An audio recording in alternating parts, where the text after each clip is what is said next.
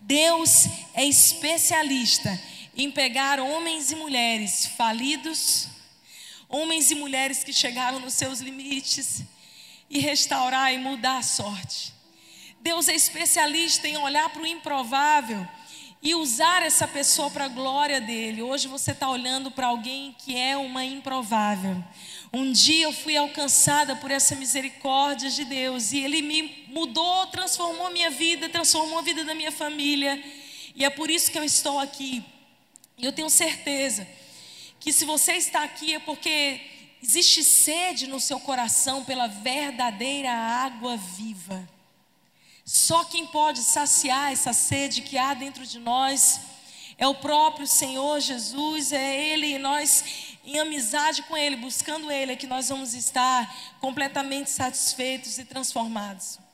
Meus queridos, eu tenho conversado com tantas pessoas que têm uma dificuldade de se desapegar do seu passado e viver o novo de Deus.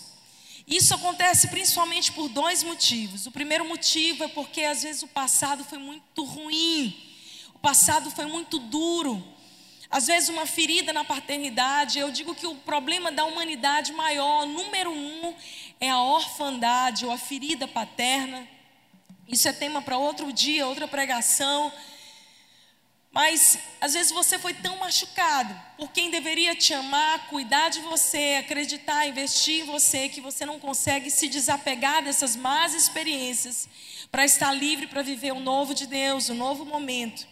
Você carrega uma, um peso sobre as costas, isso te impede de romper para o novo por conta das experiências que feriram a tua alma. O segundo motivo é quando nós vivemos coisas boas. E a gente, o tempo passa, porque tudo passa na vida, só não passa a palavra de Deus.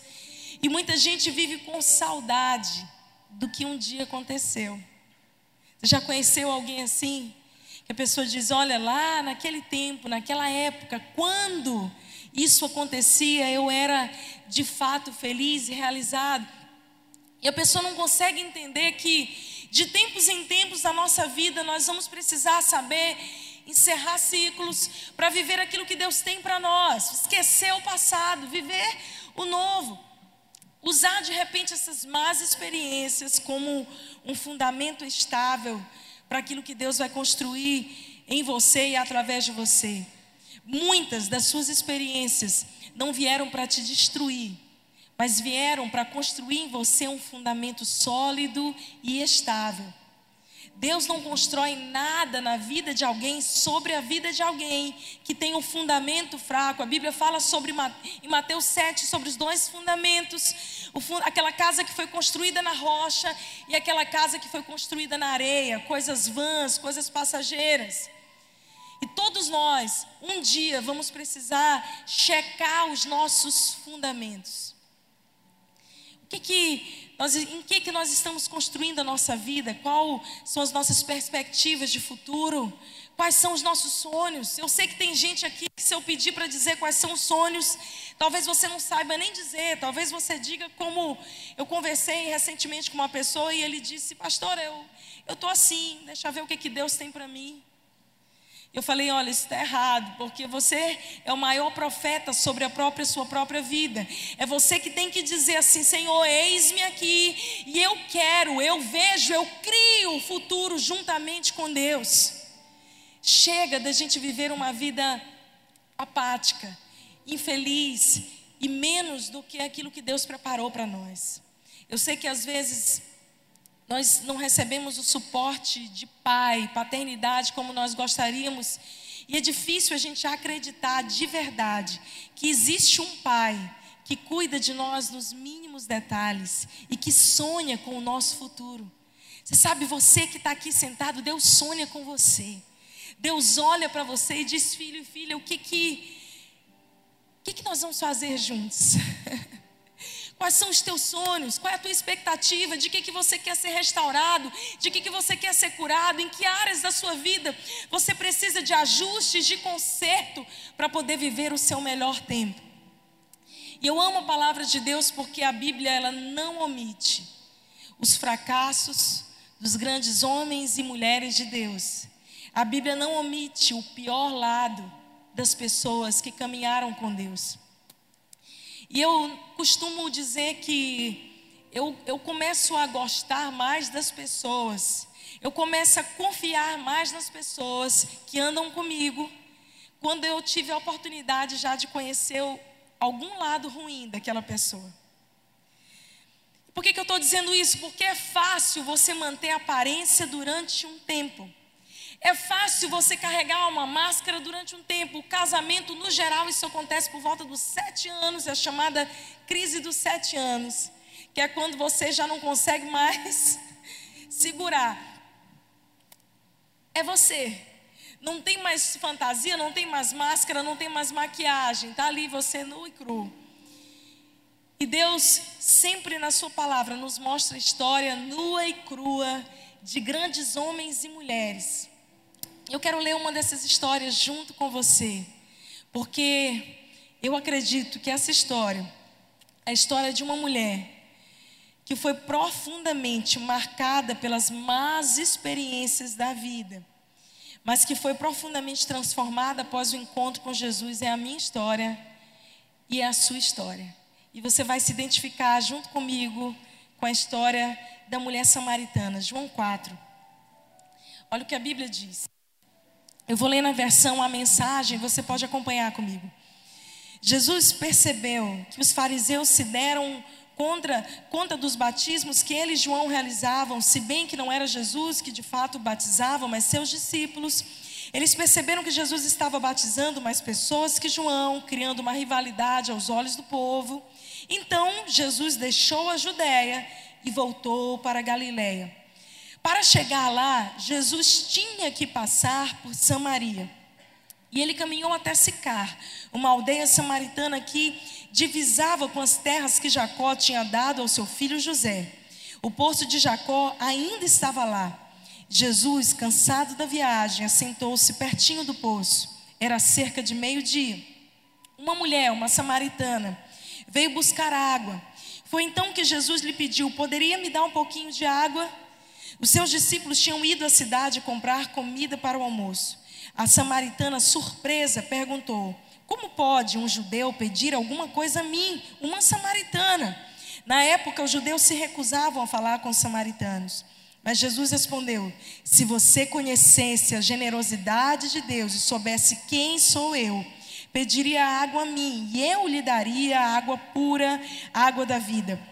E a mulher lhe disse: Senhor, não tem, o Senhor não tem nenhum balde para tirar água, o poço é fundo. Então, de onde vai tirar essa água viva?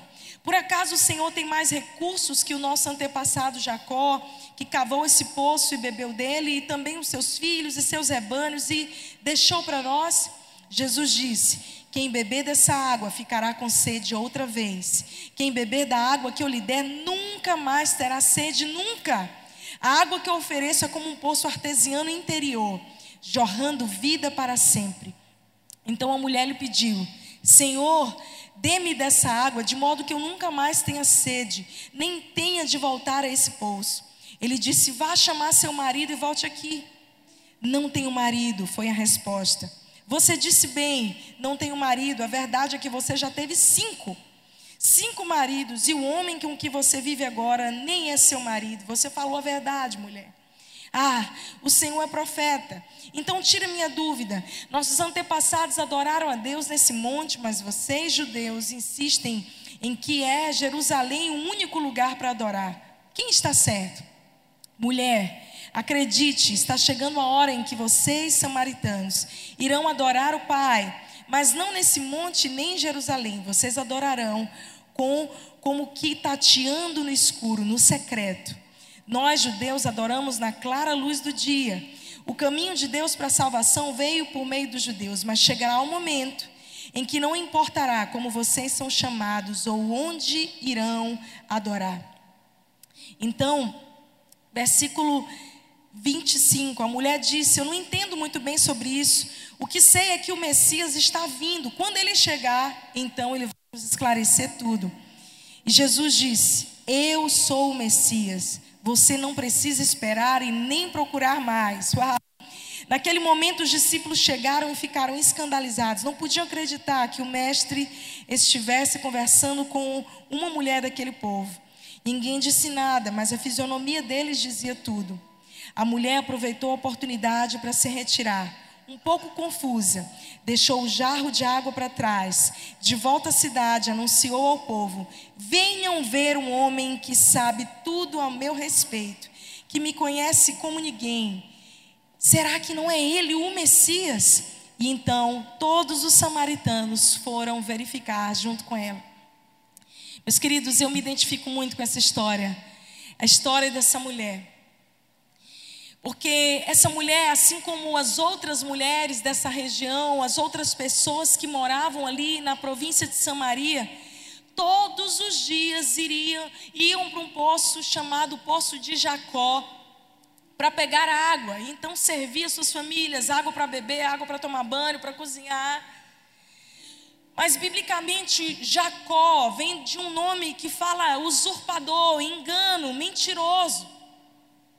E o que a Bíblia está nos falando é que não só essa mulher, mas as outras e toda aquela província costumava buscar uma fonte, costumava buscar um poço para saciar a sua sede, enganoso, falso, que não era verdadeiro. O que a Bíblia está nos dizendo é que todos nós, em algum momento da nossa vida, nos encontramos exatamente como aquele povo a gente busca saciar a sede da nossa alma de muitas formas e muitas vezes a gente é enveredado por caminhos de engano, de morte. Assim eles estavam, dia após dia, achando que estavam fazendo o correto, mas estavam longe daquilo que de fato era uma vida plena.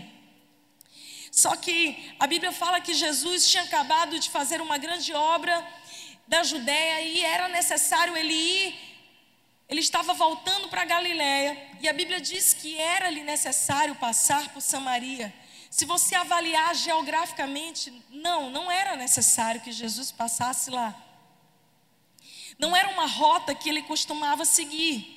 Era uma rota cheia de salteadores, de, de roubos, de assalto. Era uma rota que eles evitavam seguir. Mas Jesus entendeu que havia um propósito em passar naquele lugar, então ele estava disposto a mudar o caminho, a ajustar a rota para então seguir ao centro da vontade de Deus, porque ele tinha um encontro não só com uma mulher, mas com um povo. E nós já vamos entender melhor a dimensão e a intencionalidade dessa ação de Jesus, porque Deus é intencional em cada detalhe. Jesus decide passar por aquele caminho.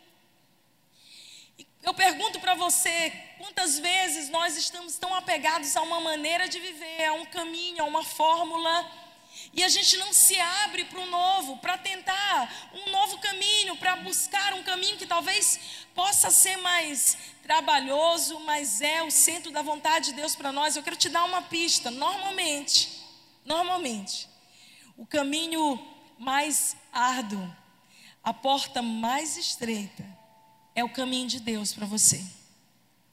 E tudo que nós queremos normalmente é uma vida de conforto, de ter uma facilidade, a gente quer prazer momentâneo.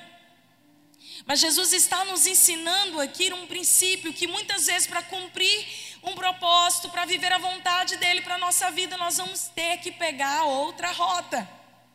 Nós vamos ter que buscar um caminho que, que é guiado pelo propósito e não por aquilo que a gente quer. E não pela nossa visão egoísta. Seria muito mais fácil para Jesus pegar a outra rota, a habitual. Ele ia chegar mais rápido e sem problemas, mas ele chegou ali, porque ele entendeu que naquele caminho de comunhão, naquele deslocamento, no investimento de tempo, ele teria um encontro que mudaria a vida de toda, toda uma província e, e abalaria a vida de outras pessoas. Jesus não fez o óbvio.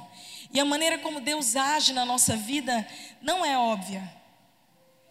Será que às vezes a gente está tão acostumado a buscar esse poço do engano, da mentira, da satisfação momentânea, esse poço que rouba muitas vezes a nossa, a nossa alegria de viver, porque sim, existem águas que saciam a nossa sede momentaneamente, mas daqui a pouco a gente se sente mais vazio e a busca é cada vez mais profunda.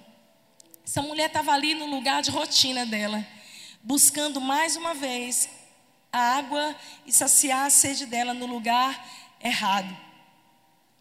Então, depois desse encontro, Jesus traz uma revelação para ela de que Ele era a própria água viva, de que Ele era a resposta para aquela sede dela. E essa revelação é para todos nós, porque todos nós vamos precisar, em algum momento da nossa vida, entender que ou a gente vai todo dia no poço do engano, tentar saciar nossa sede de maneira rápida, mas rasa, ou então a gente vai ter que tomar a decisão de buscar saciar a sede na água viva. Na verdadeira água viva, que é caminhar com Jesus, que é abrir mão do passado. Essa mulher fica maravilhada com aquilo que Jesus diz sobre a água viva, afinal de contas, ela não queria mais ir todo dia, meio-dia, uma hora da tarde, pegar água nesse poço. E a gente sabe que ela estava ali naquele horário tão ruim, de sol quente, que não é um horário que as mulheres do interior vão buscar água no poço. Normalmente as mulheres vão no início da manhã ou no final da tarde, que é quando o sol está mais leve. Ela estava ali porque ela tinha vergonha do seu passado, ela tinha vergonha da sua vida. Ela estava escondendo algo. E Jesus vai ao encontro daquilo e, e ele choca com uma realidade dela. E ele diz: Olha, mulher, você quer dessa água mesmo, vai e traz o teu marido. Porque é exatamente assim que acontece conosco, quando a gente começa a se aproximar de Deus. Então, coisas que estavam ocultas no nosso coração e situações mal resolvidas, Deus começa a dizer para você assim: e aí? Quando é que nós vamos resolver isso, filha? Como é que nós vamos resolver isso, filho? Eu estou aqui para te ajudar, eu estou aqui para te, te fortalecer, eu estou aqui para te levantar, mas você precisa ser transparente, você precisa ser vulnerável. Numa época de tantos filtros, numa época de, de tanta maquiagem, de tanta máscara, uma das palavras que a gente mais detesta é a palavra vulnerabilidade. A gente não quer se sentir vulnerável diante dos outros. A gente não quer dizer para ninguém e nem para Deus qual é de fato a nossa dor. A gente quer um alívio rápido naquele poço de Jacó. A gente quer mais um band-aid. A gente quer saciar a nossa sedezinha, enquanto Deus está nos convidando para saciar a sede profunda que há dentro de nós.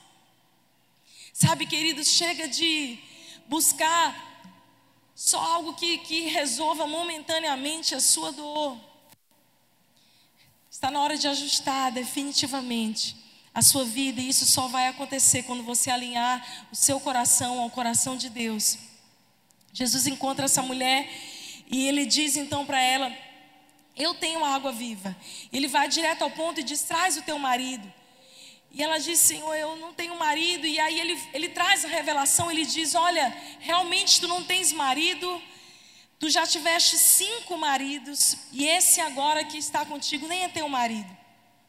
E quando a gente lê essa palavra marido na Bíblia, quando eu comecei a ler esse texto, alguns anos atrás, eu achava que era um caso, que era uma, figura, uma, uma que Jesus estava usando figurativamente aquela linguagem de marido, que era só alguém que estava junto com ela, mas não. De fato, aquela mulher havia sido casada cinco vezes. E antigamente, nessa época, entre os judeus, era comum, tipo, se a mulher fizesse algo que desagradava o marido, se ela queimasse a comida, o marido podia dar carta de divórcio para a mulher. Eu já tinha perdido o marido há muito tempo. Se ela fizesse qualquer coisa que desagradasse, o marido olhasse para ela e dissesse: Não gostei do seu jeito agora, então, carta de divórcio. Você imagina uma mulher que passou por isso cinco vezes? Cinco vezes rejeição. Cinco vezes onde ela foi repudiada. Cinco vezes onde ela criou uma expectativa de ser amada, de ser abraçada, de ter, ser cuidada. Mas aquela pessoa que ela tinha entregue a sua vida, aquele seu companheiro, simplesmente desgostou dela e mandou ela ir embora. Era assim nessa época. Meus queridos, às vezes a gente imagina a situação emocional dessa mulher, porque agora ela está com esse sexto homem que aí já não era marido, acho que ela desistiu. Ela falou: vou ter um caso agora mesmo.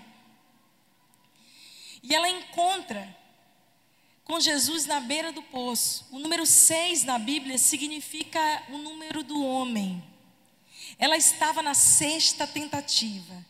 Na sexta tentativa de esforço pessoal, humano, para ser feliz. Quantas vezes a gente já fez de tudo para ser pleno, para ser feliz, para ter a nossa vida resolvida?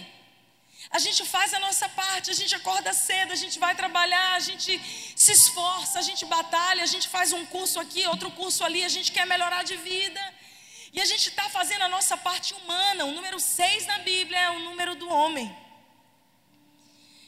Mas mais uma vez, aquela mulher falhou na tentativa de ser plena e feliz. Quantas vezes na minha vida eu não me senti assim? Eu já tinha feito a minha parte. Eu já tinha me esforçado para me realizar, para ser feliz. Eu já tinha cuidado de tudo aquilo que me diziam. Agora você vai fazer assim. E eu, cinco passos para uma vida de sucesso. Qual outro livro? Me dá um livro aí, ó. Dez passos para, para vencedores.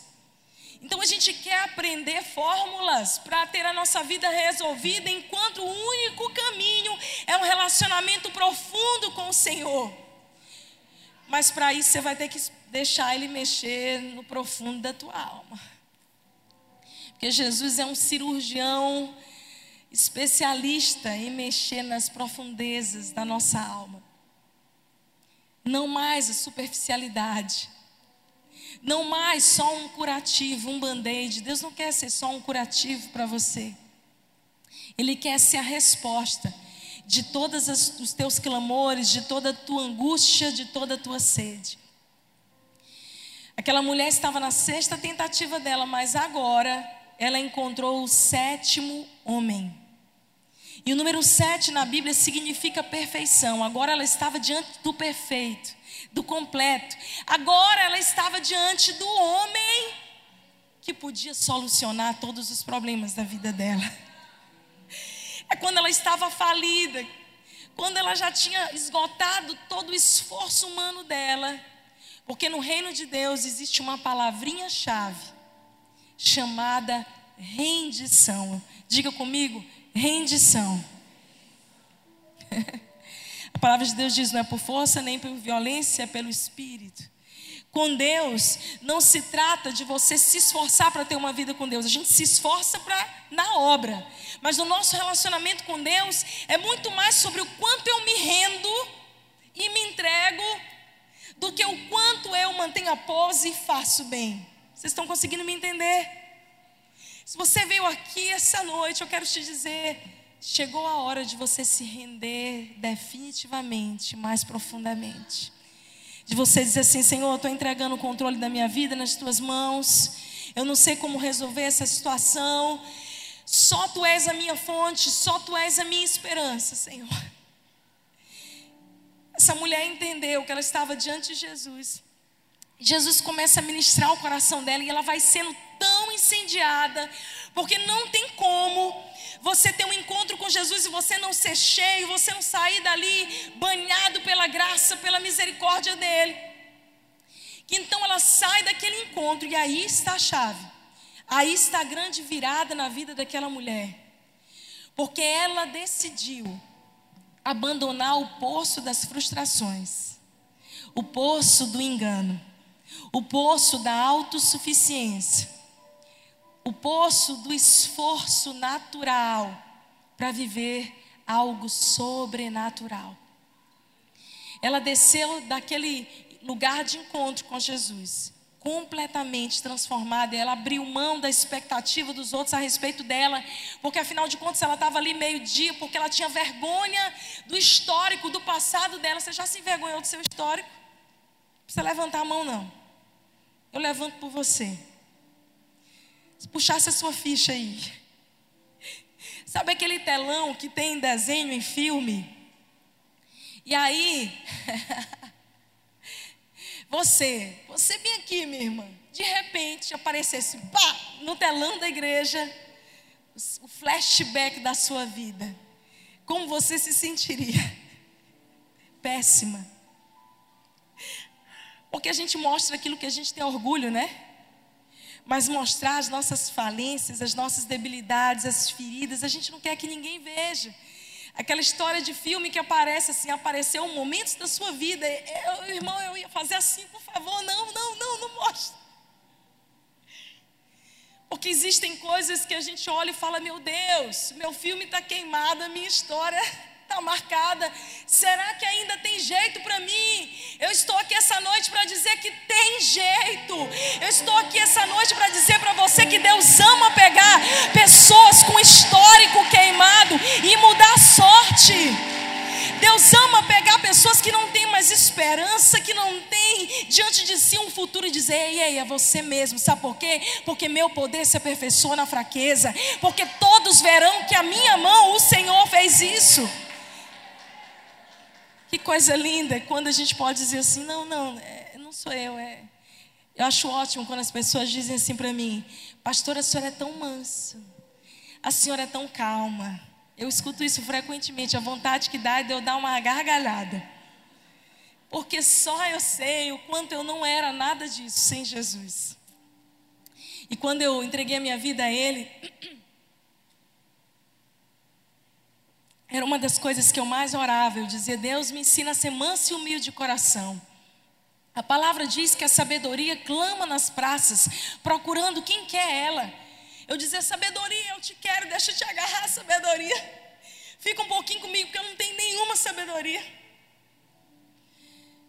A gente pode pedir a Deus e Ele vai nos transformando. Essa mulher decidiu deixar o passado e viver o melhor de Deus. E ela saiu dali convicta para abandonar aquele poço de frustração emocional do seu passado, de uma história terrível, maculada. Ela deixou de lado a expectativa dos outros a respeito dela. Eu vou te dizer uma coisa: você nunca vai viver um novo de Deus se você ainda estiver com a expectativa de agradar todo mundo. Você nunca vai experimentar coisas sobrenaturais se você ficar o tempo inteiro. O que, que vão pensar? Agora vão dizer que, que, eu, que eu sou um cristão. Agora vão dizer que eu estou fazendo isso, que eu estou fazendo aquilo. Agora vão dizer que eu mudei. Mudei sim, com muito orgulho, glória a Deus. Eu lembro quando eu entreguei a minha vida a Jesus, todo mundo dizia assim: Flávia, fizeram uma lavagem cerebral em você. Eu falei, não, você está enganado. Não foi só lavagem cerebral, foi lavagem cerebral, de corpo, de alma, de espírito, lavaram tudo. Foi o sangue de Jesus que me lavou. Amém? Aleluia. Se é para aplaudir o Senhor, aplauda. Olha bem aqui, ó. É aqui que a gente aplaude ao Senhor, acima da nossa cabeça. Deixa o passado e seja aberto a viver o melhor de Deus. Essa mulher desceu dali, querida, e eu preciso te contar o que aconteceu com ela. Eu preciso te, te contar o que aconteceu com essa pobrezinha mulher, pecadora, miserável, que os outros julgavam.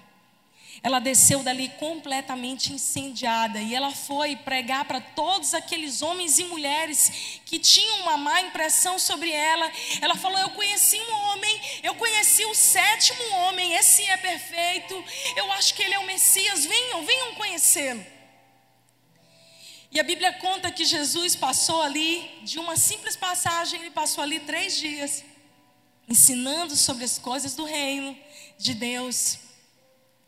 E toda aquela província de Samaria foi alcançada por causa de uma mulher que estava perdida e foi achada. Por causa de uma improvável que decidiu abandonar o passado, que decidiu abandonar o julgamento dos outros e viver a vida que Deus tinha para ela.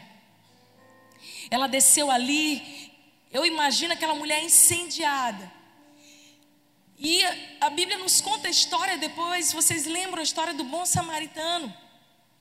Que um homem foi assaltado, foi espancado, e então desceu o sacerdote de Jerusalém, não fez nada, o levítico não fez, o levita não fez nada. Quem foi que ajudou aquele homem? O bom samaritano. Mas os samaritanos antes não eram gente tão boa assim. Por que, que eles se tornaram? Por que, que apareceu a figura do bom samaritano? Por causa daquela mulher. E esses dias eu estava estudando um pouquinho sobre essa história que eu sempre me apaixonei tanto. E eu parei para pensar, o que, que aconteceu com a mulher samaritana depois desse encontro? Você já parou para pensar isso? Por onde é que ela foi? O que, que aconteceu com ela? Então eu achei uns manuscritos históricos sobre a história dessa mulher. O fato é que ela desceu ali para Samaria, ela começou a pregar e ela foi completamente incendiada. O nome dessa mulher, segundo a história da igreja primitiva, era Svetlana, mas ela foi batizada com um nome grego chamado Fotina. E Fotina, ou Fotine do grego, significa iluminada. Ela recebeu esse nome, esse era o nome dela, Fotina. Você pode procurar isso nos relatos históricos, até no Google você vai achar a história de Fotina no Wikipedia.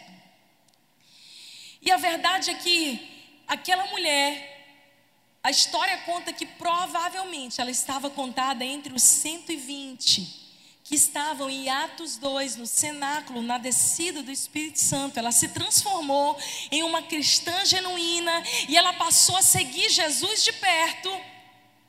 E não só isso, como ela estava ali no dia do batismo no Espírito Santo, essa foi uma mulher que foi cheia do Espírito Santo, e a partir daí a Bíblia conta que ela estava solteira e ela tinha dois filhos, um deles chamado Victor e Joseph, o outro e eles foram para a África, ela e o seu filho Joseph, pregar no norte da África, até que por volta do ano 70 depois de Cristo, entre 70 e 77, na época do imperador Nero, e aqueles que gostam de história sabem que Nero foi um dos piores imperadores de todo, tocou fogo em Roma, em si mesmo. Ele era completamente perturbado, ele matava cristãos. Eu estive lá em Roma agora em dezembro, eu visitei o Circo Máximo, ali o Coliseu, onde eles pegavam cristãos e, e diziam: ou você nega a Cristo, ou você vai morrer devorado por leões, ou você vai ser morto e torturado. Foi na mesma época de, da perseguição de Nero entre o ano 70 e 77 que o apóstolo Pedro foi crucificado de baixo, de cabeça para baixo, que o apóstolo Paulo foi decapitado e que Fotina chegou a Roma, porque ela estava determinada a pregar para o louco imperador Nero. Ela saiu da, da África com um grupo de homens e mulheres. E eles chegaram em Roma e eles começaram a fazer uma revolução em Roma de tal forma que Nero ficou muito irritado com aquela pregação do evangelho e ele mandou, aquelas mulheres diziam sempre: "A minha vida está nas mãos de Jesus, está nas mãos de Jesus". Então ele mandou elas serem amarradas pelos punhos e os soldados romanos agredirem a elas com correntes e machucarem as mãos. Mas quanto mais os soldados romanos batiam, mais cansados eles ficaram, e nenhum osso daqueles cristãos foram quebrados. Então ele se irritou mais ainda, ele mandou colocar todos na fornalha. E nada aconteceu com aqueles cristãos, eles cantavam louvores a Deus na fornalha, conduzidos pela líder Fotina. E depois que Nero já havia tentado matar e torturar esses cristãos para eles negarem a Jesus, então ele teve uma ideia. Ele falou: Eu vou preparar uma festa, e eu vou preparar todo tipo de riquezas, de joias. E a minha filha, Dominina, vai, vai seduzir, vai dizer para ela: se vocês negarem a Cristo e adorarem as entidades romanas, então vocês terão riquezas, vocês viverão regaladamente aqui no império. Mas a Dominiana, que era a filha do imperador Nero, esteve lá com essas mulheres. E ela se converteu ao cristianismo na mesma noite que ela foi tentar convencer aquelas mulheres. Queridos, aquela mulher, a fama dela se espalhou para Roma, porque existem hoje vários documentos sobre essa mulher, Fotina. E ela pregando, e tantas pessoas se converteram, vários soldados romanos que foram para torturá-las, se convertiam porque viam um clamor e a fé de todas aquelas mulheres. Até que eles pegaram a, uma parte do grupo, Nero falou que sejam decapitados, mas ela, a Fotina, vai ficar num poço escuro, com água até o pescoço. E assim, aqueles cristãos, parte daqueles cristãos que estavam ali, morreram decapitados, e aquela mulher ficou semanas naquele poço escuro louvando, adorando a Deus. Até que a história conta que aconteceu com ela como aconteceu com Estevão. Os céus se abriram, ela teve uma visão do Senhor e foi recolhida aos céus. A mulher do poço já não estava num poço raso. A mulher improvável, aquela que havia sido rejeitada, aquela que não tinha nada de bom para oferecer, que já tinha sido passado por tanta rejeição de pessoas que ela amava.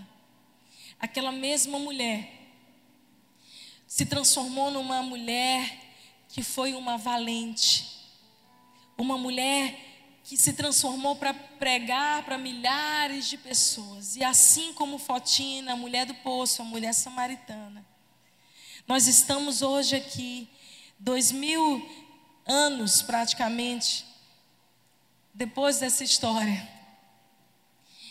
E temos a oportunidade, irmãos, de termos a nossa história reescrita pelo, pelo dedo de Deus. É o Senhor que escreve a sua história. Por que, que você não pega essa história de passado que você tem, seja ele frustrante ou a ferida profunda que você carrega, e faz assim, diz Senhor, eu rendo a Ti. Não, Senhor, eu, eu tenho vergonha do meu histórico, eu não quero ver, mas eu sei que o Senhor não recebe só as minhas vitórias, o Senhor também recebe como adoração os meus fracassos. Às vezes a gente quer estar na nossa melhor performance, a gente quer se apresentar para Deus como obreiro que não tem do que se envergonhar, que maneja bem a palavra da verdade, mas até a gente chegar nesse ponto, você vai ter que entregar para Deus todas as suas falências e frustrações e feridas e áreas que ainda você precisa de tratamento. Em algum momento da vida você vai passar por uma séria decisão de continuar visitando o poço do engano, da vida rasa, superficial, que sacia sua sede temporariamente. Ou se você vai ser alguém que vai escolher beber de uma água viva e profunda. E nessa noite eu quero orar por você. Eu senti de compartilhar essa palavra. Porque eu sei que muitas das nossas mazelas, e quando eu digo nossas, eu digo nossas mesmos. Eu digo nossas porque eu fui alguém que passei por muitas dores e para estar aqui Eu fui alguém que falhou inúmeras vezes, que deixei de acreditar em mim mesma, que me esforcei para fazer as coisas do meu jeito acontecerem e muitas vezes não vi. Até o dia que eu falei, Senhor, eu me rendo a Ti. As lutas, as batalhas continuam como parte da vida, mas você sabe o que mudou? Principalmente não foi a circunstância exterior, mudou aqui dentro. Eu mudei. Eu fui transformada. Porque assim como essa mulher, eu tive encontro na beira do poço. Foi num dia de semana. Eu lembro que eu visitava a igreja já há um ano. E eu era muito cética.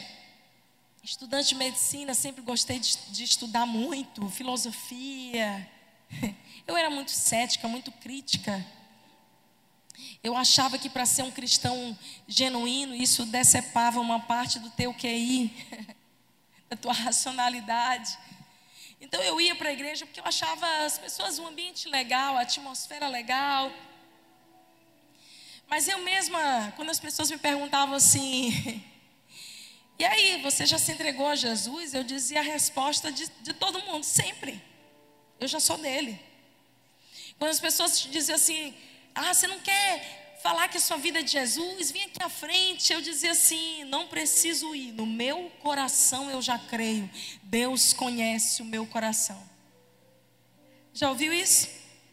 Você já falou isso? Mas a verdade é que existem coisas que precisam ser públicas. Quando a gente vai casar, quem já casou sabe disso, seja com um padre, um sacerdote, com um pastor ou com um juiz, o juiz vai perguntar, mediante testemunhas, são no mínimo duas para ter um valor legal, se você está decidido a ser cônjuge daquela pessoa, a receber ela como seu cônjuge, de livre e espontânea vontade. Então a pessoa tem que declarar com a boca Sim, eu quero. Então, a lei declara marido e mulher. E às vezes a gente faz tantas coisas públicas, a gente duvida, a gente falha publicamente, mas a gente não tem a coragem de dizer: eu me rendo de maneira pública. Eu lembro, era um dia de semana, uma quinta-feira, era o pastor que eu menos gostava de ouvir pregar que estava pregando. Era um senhor já de uns setenta e tantos anos de idade. Eu não entendia 10% do que ele falava. Mas o meu coração queimava. Queimava, queimava, queimava. E quando ele falou assim: é, quem quer se entregar a Jesus? E eu falei, me segurei na cadeira, como uma boa pessoa cética, e falei assim: não vou para lugar nenhum. Não preciso. Aí eu comecei com todas as minhas justificativas. Eu já creio. Eu sou de Jesus. Ninguém pode dizer o contrário, porque Deus conhece o meu coração. Mas o meu coração queimava, queimava, queimava, queimava, começou a palpitar, palpitar, palpitar. E quando eu vi, eu estava lá na frente. e desde então a minha vida nunca mais foi a mesma. Meus queridos, todos nós vamos chegar a um dia D na nossa vida. Eu, eu, eu acho que não só um dia, mas alguns dias na nossa vida são dias de virada, são dias chaves. Onde a gente vai precisar dizer para Deus: Senhor, eu estou disposto a me render a Ti radicalmente, a me entregar a Ti, abrir mão daquele poço velho de expectativas frustradas, onde isso não sacia minha sede, onde eu me sinto vazio, raso. E todo santo dia eu tenho que buscar aquela mesma coisa: é a bebida, é a prostituição, é a pornografia, é o dinheiro. São poços rasos. Até o dia que você encontra o sétimo homem, que ele vem ao seu encontro e ele te pega de surpresa na tua rotina. Jesus é assim, né? Ele chega de mansinho. E de repente nosso coração começa a queimar, como daquela mulher começou a queimar. E eu sei, eu sei. Até hoje, quando eu estou em alguma situação da minha vida e eu percebo que Jesus está chegando de mansinho e dizendo para mim, filha, não é assim. Filha, vem para cá. De vez em quando eu fico quieta no meu quarto, eu ligo um som, e na perturbação da minha alma, nos muitos barulhos da minha emoção, eu fico buscando aquele filha. Senhor, me dá a direção para tomar decisões importantes. Se você está aqui essa noite, você precisa tomar decisões importantes. Talvez para você hoje seja o dia D. O dia da salvação, o dia do aprofundamento na fé. Mas eu sei que todos nós precisamos tomar essa direção de ter esse encontro. Eu queria te convidar a ficar de pé, porque eu quero orar por você. Eu quero orar por você. Eu quero que você coloque a sua mão no seu coração e sonde aí seu coração. Sonde o seu coração. Ah, começa a perguntar para Deus, Senhor, será que existem coisas em mim que ainda estão rasas e precisam ser aprofundadas? Senhor, aviva a esperança dentro de mim. Aviva a esperança. Aviva, Senhor, fogo. Aviva, Senhor, paixão dentro de mim.